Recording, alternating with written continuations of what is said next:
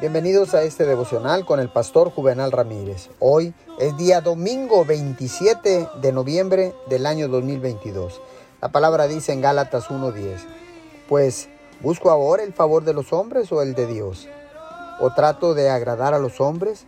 Pues si todavía agradara a los hombres, no sería siervo de Cristo. Todos pasamos por momentos difíciles, pero no debemos quedarnos ahí. Siga dando vuelta a la página y llegará una victoria.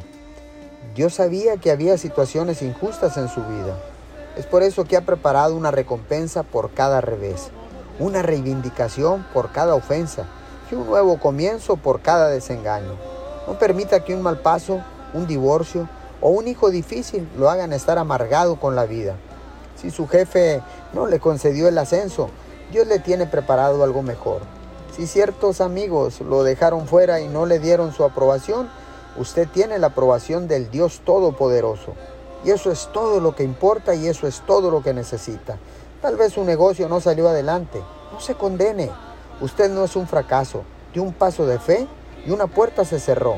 Eso significa que está un paso más cerca de que una puerta se abra. Señor, gracias. Gracias en estos momentos porque has sido tú quien me ha creado a tu imagen y semejanza. Señor, busco tu favor y sé que tú me lo darás. Te doy gracias en el nombre de Jesús. Amén y amén.